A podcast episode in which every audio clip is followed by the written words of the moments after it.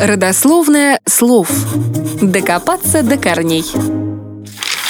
Вы когда-нибудь обращали внимание на то, как по-разному называют некоторые вещи в разных частях страны или мира? Взять хотя бы всем известный спор – парадная или подъезд, бордюр или поребрик, булка или батон и так далее. Вечная борьба, которая продолжается уже много-много десятилетий. Вот и необычное слово «тремпель» — это причина постоянных споров – вы вообще знаете, что это такое? Тремпель.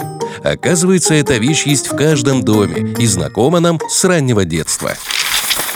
По одной из версий, в дореволюционные времена в Харькове жил один успешный немецкий предприниматель, у которого была своя фабрика по пошиву одежды. Фамилия его как раз и была Тремпель. Он привык быть на шаг впереди конкурентов и старался как-то выделяться среди других производителей. Именно Тремпель первым придумал использовать некие деревянные приспособления для оформления своей одежды. Фабрикант продавал пальто, пиджаки и шубы вместе с фирменными плечиками, на которых красовался товарный знак с его фамилией. И спустя некоторое время харьковчане, а затем и жители сопредельных территорий стали называть их по логотипу на изделии «Тремпель». В Харькове, Донецке, Луганске или Одессе до сих пор вызывает недоумение, если тремпель именуют вешалкой, а людей, не знающих этого термина, считают приезжими. Но, как считают харьковские краеведы, это не более чем городская легенда.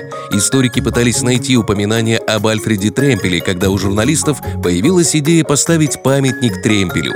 Но никаких упоминаний о предпринимателе они так и не нашли. В сети есть фотографии деревянной вешалки с клеймом Тремпеля, но, скорее всего, это современная подделка, созданная в подкрепление городской легенды. Так был ли Тремпель? Насчет фабриканта уверенности нет, но слово «тремпел» существовало в немецком языке. Ныне оно устарело и практически не употребляется, зато его голландский эквивалент «дремпел» вполне жизнеспособен.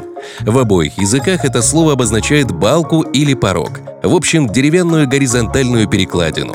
Вполне возможно, что именно от этого порога и ведет свою этимологию «харьковский тремпель».